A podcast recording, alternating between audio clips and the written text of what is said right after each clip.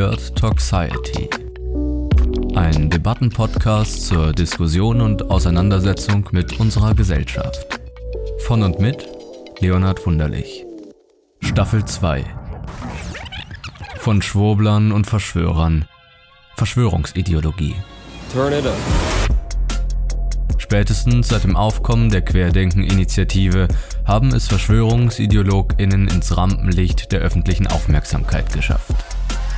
Menschen, die krude Thesen verbreiten und dabei nicht nur sich selbst in eine scheinbar parallele Welt absondern, sondern auch eine Gefahr für unsere Demokratie und die Verständigung der Menschen darstellen.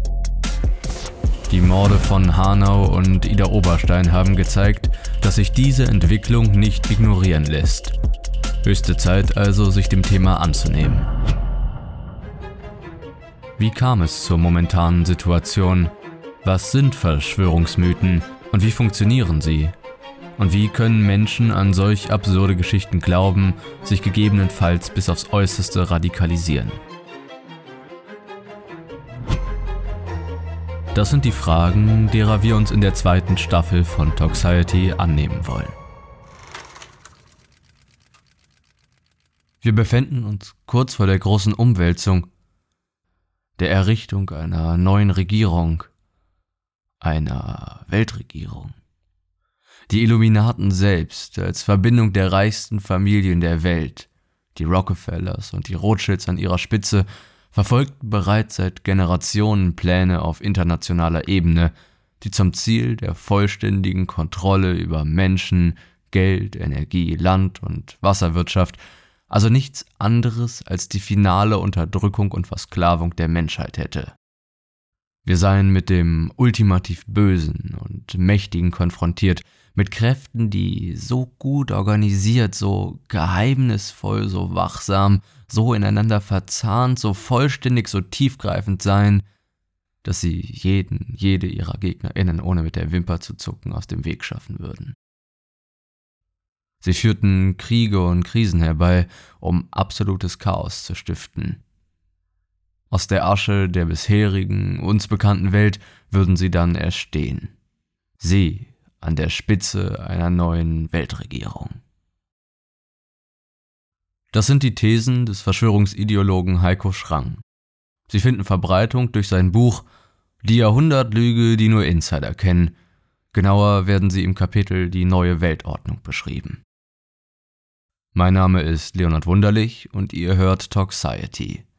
In dieser Folge zum Thema Argumentationsstrategie und Beweisführung von VerschwörungsideologInnen. Die wollen 8 Milliarden Menschen umbringen. Nicht auszuschließen, dass da ein Plan dahinter steckt. Die Angst ist in unseren Köpfen und die Angst wird getriggert von außen. Eine tödliche Pandemie. Sie bringen unsere Alten um. Versklavung der Menschheit. Das haben die sich ausgedacht. Oh, ich hab Aluhut auf dem Kopf. Das wusste ich gar nicht. Leute, denkt mal ein bisschen nach, Mann! Nürnberger Prozesse 2.0 geben und da werden alle verurteilt werden, die sowas angeordnet haben. Where we go one, we go all. Q, QAnon. Es muss eine Revolution kommen dieses Jahr. Was macht ihr mit unseren Kindern? Da kann doch was nicht stimmen. Spiegel TV, Diktatur und Propaganda! Eine geplante und inszenierte Aktion, es ist äußerst wahrscheinlich. Geht mal googeln. Das Aber ist das Wissen. Wissen. Das ist das Wissen. Wir wollen unseren Kaiser zurück. Wir werden von Satanisten hier äh, beherrscht. Ich denke, dass ich aufgewacht bin, ja.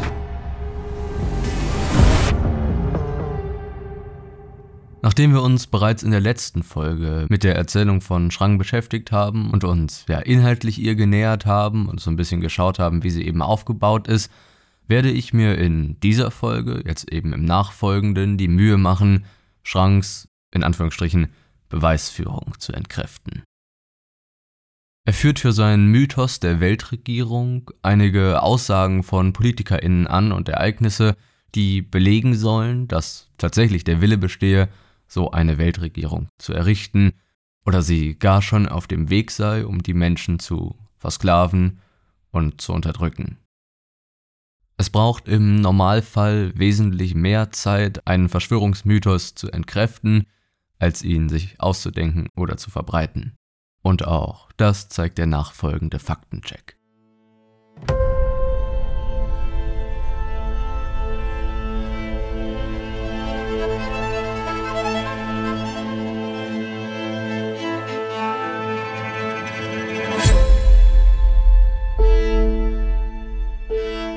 Schrank führt in seiner angeblichen Beweisführung eine Rede von George H. Bush vom 11. September 1990 vor dem Kongress an, in der er von der Schaffung einer neuen Weltordnung berichten soll. George Bush Senior hat diese Rede tatsächlich gehalten, allerdings, und das ist entscheidend, im Kontext des zu Ende gehenden Kalten Krieges. Sogar Michael Gorbatschow malte diese Vision der neuen Weltordnung denn die Schaffung einer neuen Weltordnung sollte das Ende des Kalten Krieges bedeuten. Richtig deutlich wird, was beide, aber vor allem auch George Bush Senior meinen, wenn man sich diese Rede einmal wörtlich durchliest. Wir erleben heute einen einzigartigen und außergewöhnlichen Moment. So ernst die Krise am Persischen Golf ist, so bietet sie zugleich die Gelegenheit, zu einer Periode der Zusammenarbeit zu gelangen aus diesen schwierigen Zeiten kann unser fünftes Ziel, eine neue Weltordnung, hervorgehen. Eine neue Ära, frei von der Bedrohung durch Terror, stärker im Streben nach Gerechtigkeit und sicherer in der Suche nach Frieden. Eine Ära, in der die Völker der Welt, Ost und West, Nord und Süd prosperieren und in Harmonie leben können. Hundert Generationen haben nach diesem schwer zu fassenden Weg zum Frieden gesucht während tausend Kriege in der Zeitspanne menschlichen Bemühens wüteten. Heute ringt diese neue Welt um ihre Geburt, eine Welt, die anders ist als die, die wir bisher kannten. Eine Welt, in der die Herrschaft des Rechts die Herrschaft des Dschungels ersetzt. Eine Welt, in der die Völker die gemeinsame Verantwortung für Frieden und Gerechtigkeit erkennen. Eine Welt, in der der Starke die Rechte des Schwachen respektiert. Das ist die Vision, die ich mit Präsident Gorbatschow in Helsinki geteilt habe. Er und andere Führer Europas, am Golf und auf der ganzen Welt verstehen, dass diese Art und Weise, wie wir heute diese Krisen lösen können, der Zukunft kommender Generationen ihre Gestalt geben können. Der Ausschnitt aus der Rede klingt wohl nach allem anderen als der Bildung einer neuen Weltregierung zur vollständigen Unterdrückung und Versklavung aller Menschen, wie Schrang behauptet. Für seine Argumentation verwendet er also eine einfache und eigentlich leicht zu durchschauende und wirklich billige und auch unehrliche Strategie. Er reißt Aussagen aus dem Kontext und ordnet sie in einen neuen, eben einen Kontext, der zu seiner Agenda passt, ein.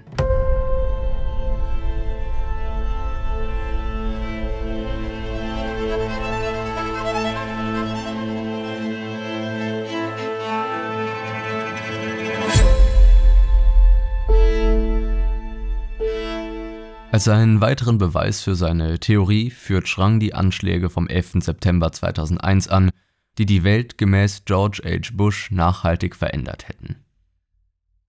Und auch hier gilt es zu sagen, dass selbstverständlich diese Anschläge das politische Weltgeschehen und auch in der Folge die Lebensrealität vieler Menschen verändert haben. Der Krieg gegen den Terror, unter anderem in Afghanistan, hat Tausende das Leben gekostet und hat unglaublich viel Leid verursacht. Und dieses Leid hält auch bis heute an vielen Orten der Welt an. Man kann den USA glauben, dass sie durch diese Krise ausschließlich den Terror bekämpfen wollten. Man kann diskutieren, inwieweit das erfolgreich war oder wie viel Leid es im Gegenzug verursacht hat. Und man kann und meiner Meinung nach sollte auch diskutieren, ob die Einsätze nicht teilweise völkerrechtswidrig waren oder ob wirtschaftliche und machtpolitische Interessen bei ihnen nicht auch eine wesentliche Rolle gespielt haben. Aber dass der 11. September 2001 den Anfang einer neuen Weltordnung, einer Weltregierung zur Unterdrückung der Menschen kennzeichnet, ist unfraglich ein Hirngespinst und völliger Schwachsinn. Schrang gibt in seinem Text auch zu bedenken, dass die gleichen Daten, also der 11. September, zwischen der Rede von George H. Bush und dann eben den Terroranschlägen eventuell ein kalkuliertes Ergebnis sein könnten, so deutet er es an. Und auch dabei wird klar, dass diese beiden Daten in Verbindung zu bringen, gelinde gesagt, ziemlich unseriös ist und ebenso jeder logischen Grundlage entbehrt, was bei Menschen mit ausgeprägter Verschwörungsmentalität allerdings auch nicht weiter verwunderlich ist. Schranks Schlussfolgerung, dass George H. Bush mit seiner Rede über die Schaffung einer neuen Weltordnung Recht behalten hätte, indem ein Krieg gegen den Terror geführt wurde, so aus Schranks Sicht eine Krise im Sinne der Strategie der Verschwörer zum Errichten dieser neuen Weltordnung herbeigeführt wurde, offenbart sich ebenfalls als völlig schwachsinnig, wenn man sich nochmal den Kontext und Inhalt der Rede, den wir ja gerade gehört haben, ins Gedächtnis ruft. Hier wird also das Ereignis der Anschläge vom 11. September genommen und versucht, an diesem einen bestimmten Umbruch eben hin zu der neuen Weltordnung festzumachen. Solche großen Ereignisse, die als kollektiv bedrohlich wahrgenommen werden, als Schlüsselereignisse in Verschwörungserzählungen einzuweben, ist charakteristisch für Verschwörungsmythen, wie wir ja auch schon in der letzten Episode besprochen hatten.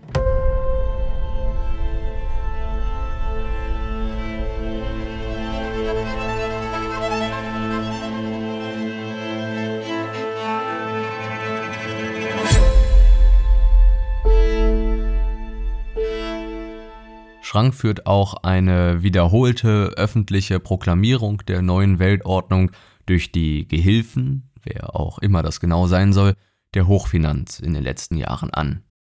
Näher geht Schrang auf diese Behauptung nicht ein, er belegt diese Aussage nicht, benennt nicht, wer diese Gehilfen sein sollen, wer diese Hochfinanz ist, wann und in welchem Rahmen eine öffentliche Proklamierung einer neuen Weltordnung stattgefunden haben soll. Es handelt sich also um eine schlichte Behauptung, die nicht belegt wird.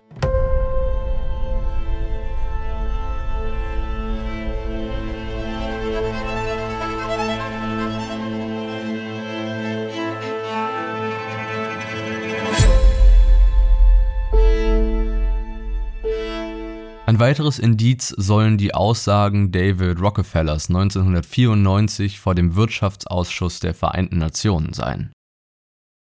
Allerdings gibt es überhaupt keine glaubhaften Belege, dass diese Aussagen jemals getätigt wurden. Insofern werde ich sie auch an dieser Stelle nicht wiedergeben. Ihm wird jedenfalls vorgeworfen, vor dem Business Council zugegeben zu haben, gemeinsam mit den Rothschilds Teil der Illuminaten zu sein, sich gemeinsam mit seinen Kreisen gegen die Interessen der USA und die der Weltgemeinschaft verschworen zu haben und an einer neuen Weltordnung im Sinne einer neuen weltweiten Struktur in Gesellschaft, Politik und Wirtschaft zu arbeiten. Dieser Vorwurf hat allerdings, wie gesagt, keine Grundlage. Die Aussage ist frei erfunden, es gibt keine Belege für sie. Und auch ganz unabhängig davon muss man sich ja mal die Frage stellen, warum sollte ein geheimer, mächtiger, internationaler Verschwörer und Mitglied eines Geheimbundes die geheimen Pläne zum Umsturz der Weltordnung völlig ohne Not vor einem UN-Gremium ausplaudern. Auch das allein erscheint schon nicht logisch. Zudem, und auch das sei an dieser Stelle bemerkt, ist die Rockefeller-Familie ein sehr beliebter Gegenstand von Verschwörungserzählungen und sind so auch typische Sündenböcke, genauso wie viele andere, beispielsweise die Rothschilds, dazu aber auch an anderer Stelle noch mehr.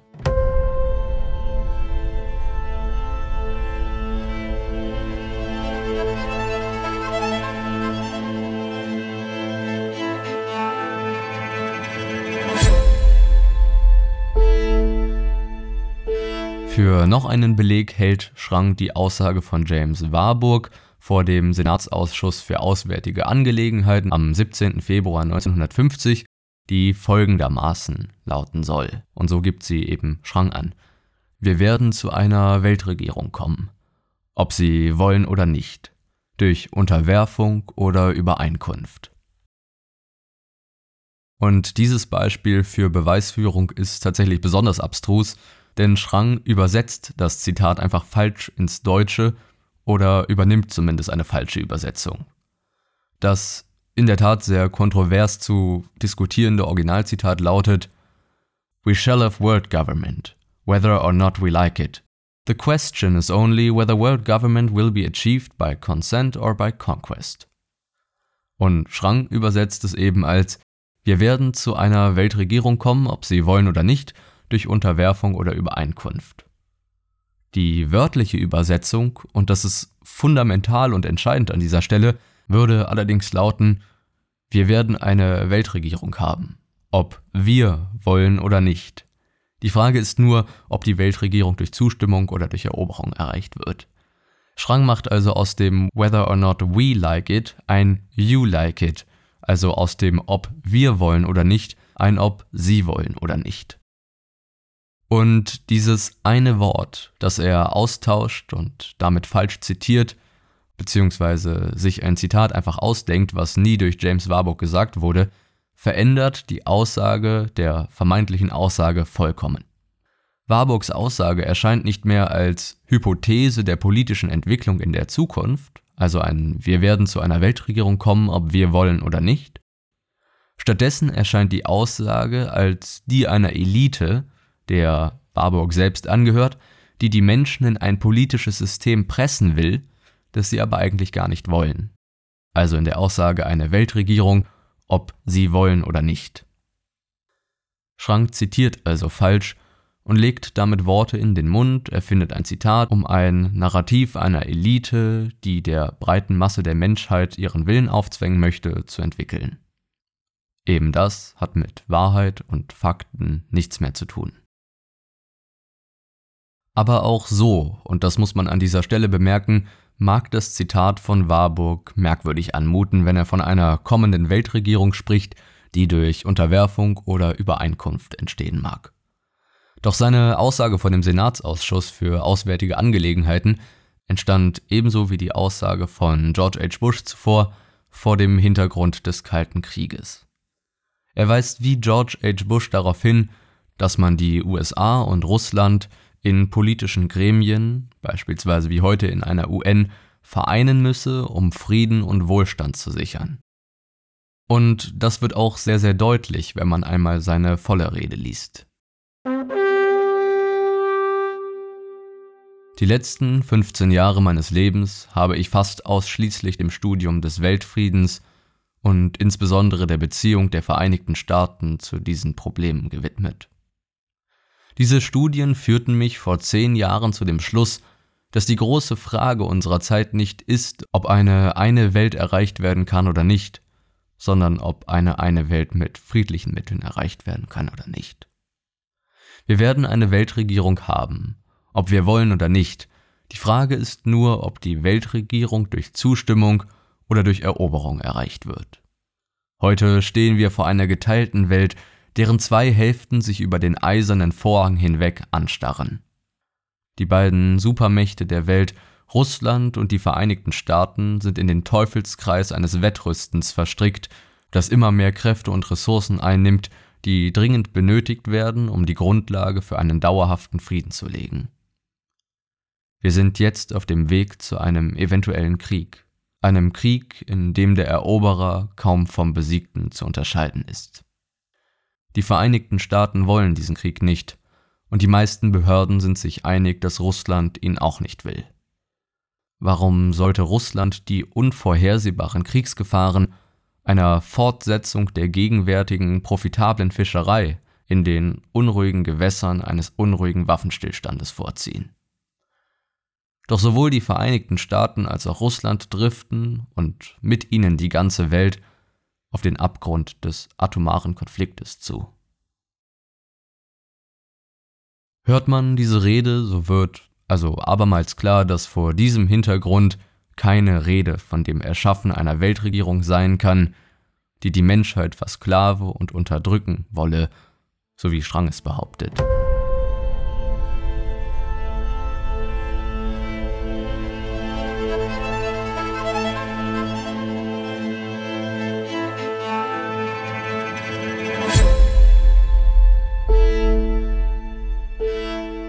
Als weiteren Beleg führt Schrang die Aussage von Woodrow Wilson, dem 28. US-Präsident, an. Wilson soll von einer schwer greifbaren Macht gesprochen haben, die allerdings so gut vernetzt, wachsam, geheimnisvoll und mächtig sei, dass sämtliche der wichtigsten Männer der USA sich nicht trauen würden, ihre Ansichten offen zu äußern. Doch auch hier gibt es keine glaubhaften Belege, dass diese Aussage tatsächlich jemals getätigt wurde, insofern werde ich auch diese nicht wörtlich wiedergeben. Diese Aussage taucht nur in einigen anderen Büchern von Verschwörungsideologinnen auf, so in einem Buch, das den Titel Illuminaten, Blut, Geld, Krieg, wie ein Netzwerk von Geheimorganisationen den Weltstaat errichtet, trägt, geschrieben von Anton LaCroft 2017. Und somit führt Schrang wieder eine Aussage an, die seine Erzählung unterstützt, für die es allerdings keinerlei Belege oder Quellen gibt, so dass sie vermutlich einfach frei erfunden ist.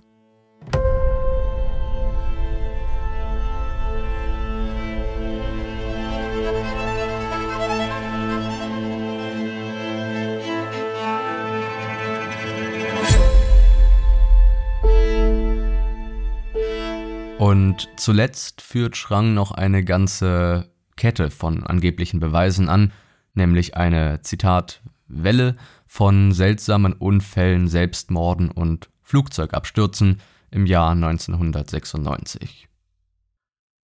Er geht dabei auf Ron Brown ein, der ein enger Mitarbeiter von Präsident Clinton war und bei einem Flugzeugabsturz starb. Recherchiert man diesen Fall, so kommt man auf die Information, dass mit Ron Brown gemeinsam bedauerlicherweise 34 Regierungsbeamtinnen auf einer offiziellen Handelsmission gestorben sind. Der Absturz ist laut nachfolgenden Untersuchungen auf ein Versagen auf Kommandoebene, einen Pilotenfehler und einen schlecht angelegten Landeanflug zurückzuführen. Der Tod Ron Browns und der anderen Beamten ist zwar tragisch, allerdings nicht mysteriös und erst recht kein Hinweis auf die Errichtung einer Weltregierung in einer Weltverschwörung. Des Weiteren führt Schrang das Schicksal des William Colby an, ein ehemaliger CIA-Chef, der tot in einem Fluss aufgefunden wurde, nachdem er vermutlich nach einem Bootsunfall ertrunken war. Und dieser Fall ist tatsächlich etwas merkwürdig, denn entgegen seiner Gewohnheit trug Colby keine Schwimmweste und er erzählte auch seiner Frau nichts von dem geplanten Ausflug.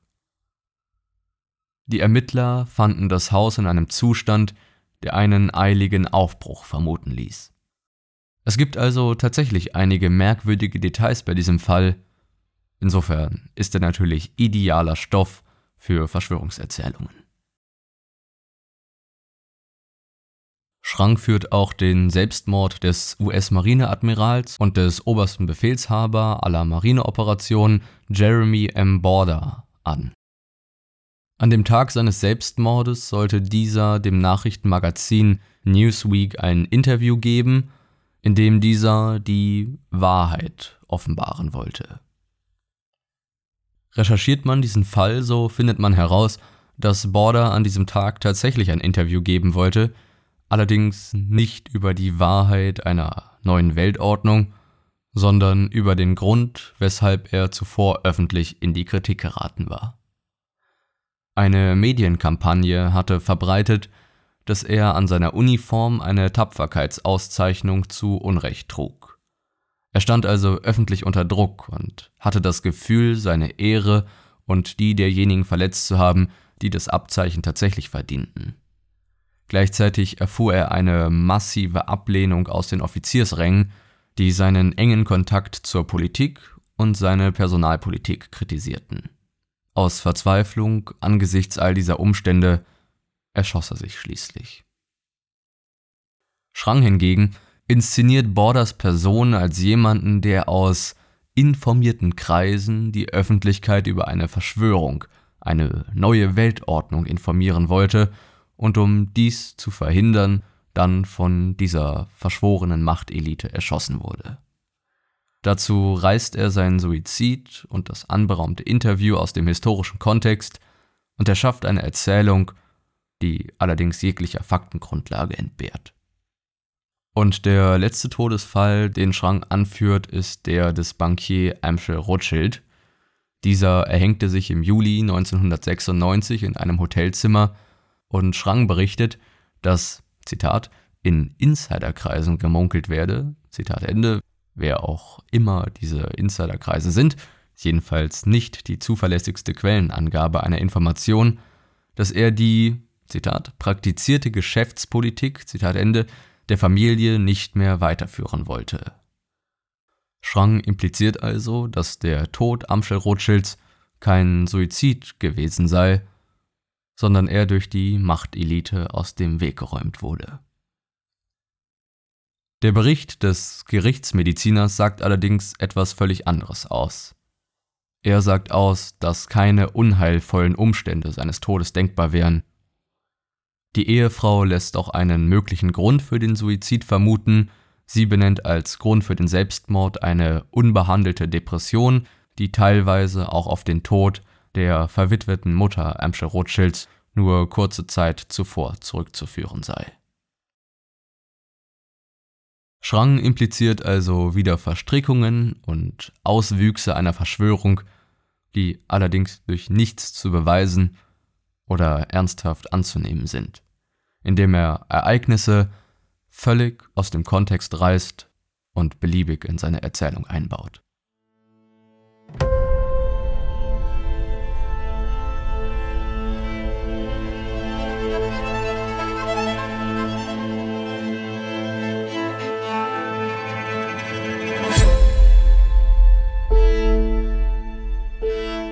Aber auch von diesen ganzen einzelnen Fällen abgesehen, muss man sich doch mal eine Frage stellen. Warum sollten wenige Todesfälle im Jahr 1996, die mehrheitlich eindeutig aufgeklärt sind, ein Beleg für die Errichtung einer Weltverschwörung darstellen? Wo sind da eigentlich die Zusammenhänge? Was sind die Gründe, die einen Zufall der Ereignisse ausschließen beziehungsweise die die einzelnen Fälle in Verbindung miteinander bringen. Und selbst wenn sie alle in Verbindung miteinander stünden, würde trotzdem noch nichts konkret auf die Errichtung einer Weltregierung hindeuten. Sie könnten also auch auf alles andere hindeuten. Zudem muss man sich fragen, warum Schrang gerade 1996 anführt. Er berichtet ja, dass diese Verschwörung angeblich schon seit Generationen existiere. Warum genau also dieses eine Jahr?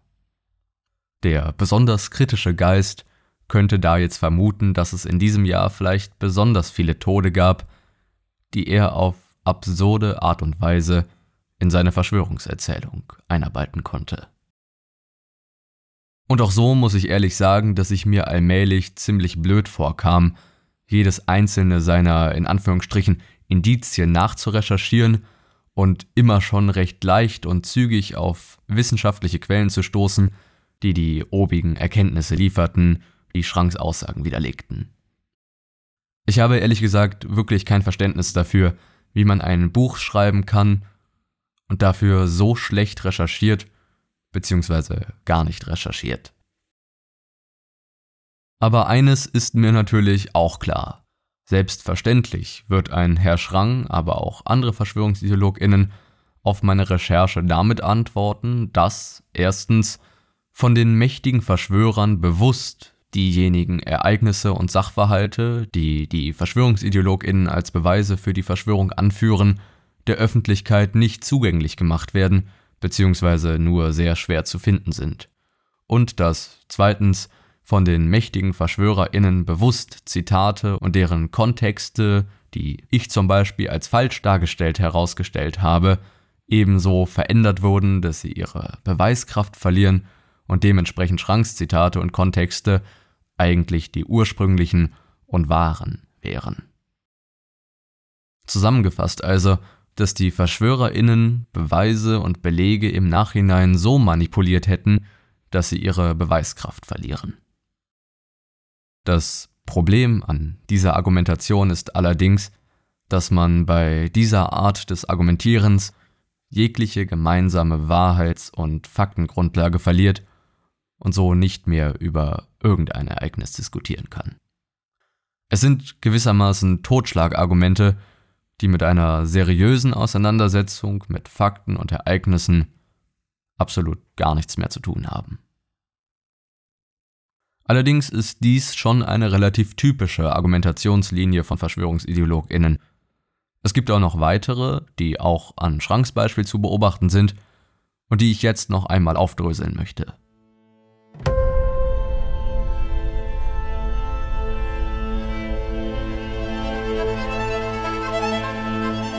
Typische Argumentationsstrategien.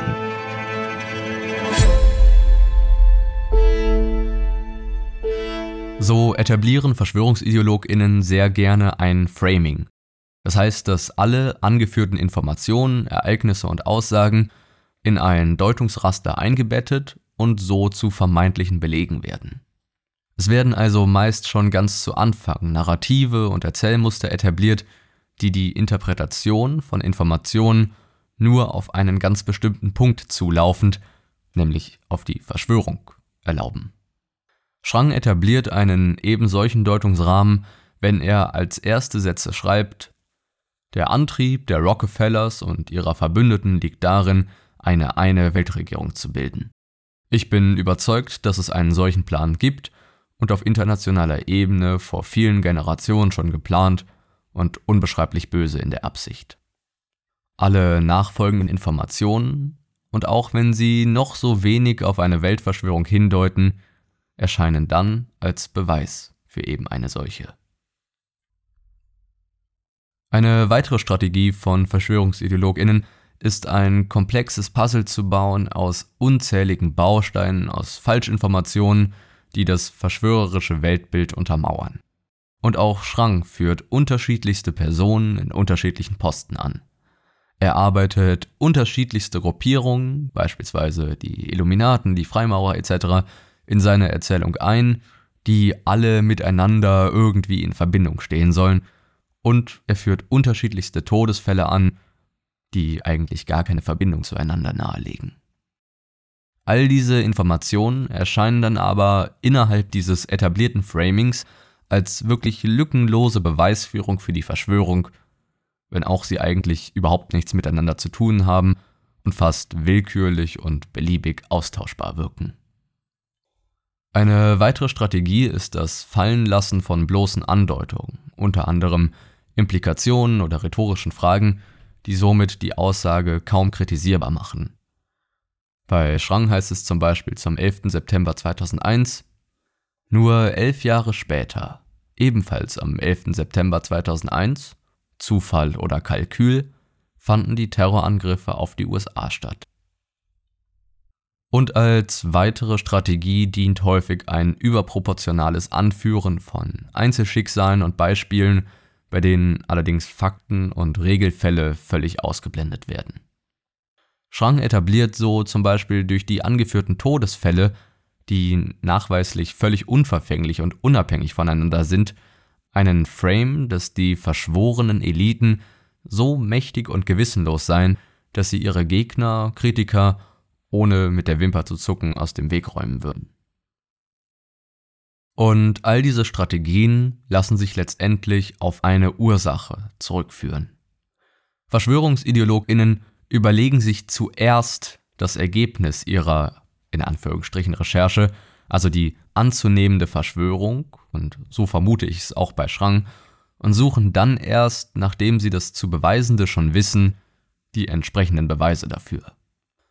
Das heißt, sie suchen nach Ereignissen etc., die ihre Erkenntnis belegen können, auch wenn die Ereignisse dafür vielleicht verändert oder aus dem Kontext gerissen oder doch einfach frei erfunden werden. Und eben das ist auch die Abgrenzung von einem Verschwörungsglauben zu kritischem Denken und eigentlich jenem anderen vernünftigen Denken. Kritisches Denken betrachtet zuerst die Indizien, Ereignisse und Fakten und schließt dann von denen aus, auf ihr Ergebnis, ihre Position oder Ansicht. Verschwörungsgläubige hingegen kennen erst ihr Ergebnis, ihre Position, ihre Ansicht und schließen von denen dann auf die Indizien, Ereignisse und angebliche Fakten, die belegen sollen, was sie glauben. Eine kritische Einstellung und begründetes Misstrauen gegenüber einzelnen Akteuren, Situationen, Entwicklungen, Beziehungen, Abhängigkeiten etc. ist erstmal nicht verwerflich, ganz im Gegenteil auch etwas Gutes. Kritisch wird es, wenn fundierte Kritik oder Vermutung dann zum blinden Glauben an dunkle Machenschaften wird, der auch erkennbar gegen zuwiderlaufende Argumente und Fakten immun ist. Eine Verschwörungsideologie kennt schon ihre Antwort, bevor sie die Frage stellt. Ihr Ziel ist also nicht der Erkenntnisgewinn, sondern die Suche nach Informationen, die das eigene Weltbild bestätigen. Die Existenz einer Verschwörung wird gar nicht erst zur Debatte gestellt, sondern steht bereits vor jeder anderen Information fest. Und eben an dieser Stelle wollen wir in der nächsten Episode weitermachen. Wir werden uns mit der psychologischen Verankerung und dem psychologischen Mechanismus von Verschwörungsideologien auseinandersetzen. Wir werden uns den schwierigen Fragen stellen, warum glauben Menschen so beharrlich an solch absurde Erzählungen? Und wieso ist es so schwer, sie von ihrem Glauben abzurücken, irgendwann vielleicht sogar unmöglich, sie in die reale Welt zurückzuholen? Ich hoffe also, dass euch diese Episode gefallen hat und ihr auch zur nächsten Folge wieder einschaltet. Wir hören uns.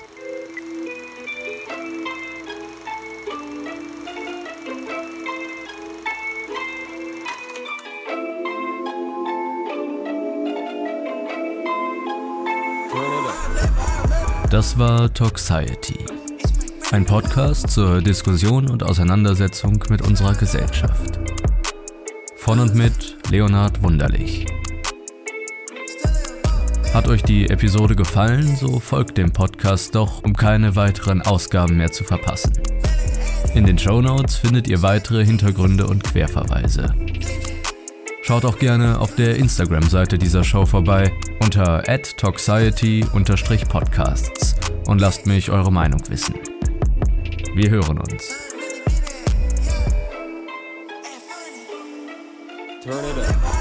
Du willst Toxiety unterstützen? Besuche doch die Patreon-Seite der Show und werde ein eine Patron unter patreon.com slash leonardwunderlich. Höre monatlich eine Episode exklusiv, einen Artikel, Kommentar oder Essay und erhalte Zugang zu vielen weiteren gesonderten Inhalten. Den Link und alle weiteren Informationen findest du ebenfalls in den Show Notes bzw. unter patreon.com slash leonardwunderlich. Vielen Dank an alle UnterstützerInnen. Ach so, und noch was. Kennst du schon Tagtraum? Der Podcast Tagtraum erzählt jede Woche eine fiktive Kurzgeschichte der menschlichen Angst mit Hörspielcharakter. Lausche den unheimlichen Erzählungen und lerne das Unterbewusstsein des Menschen kennen. Welche dunklen Abgründe lauern in uns und wie treten sie in so manchen Momenten tief aus uns hervor? Tagtraum ist auf der Streaming-Plattform deiner Wahl verfügbar.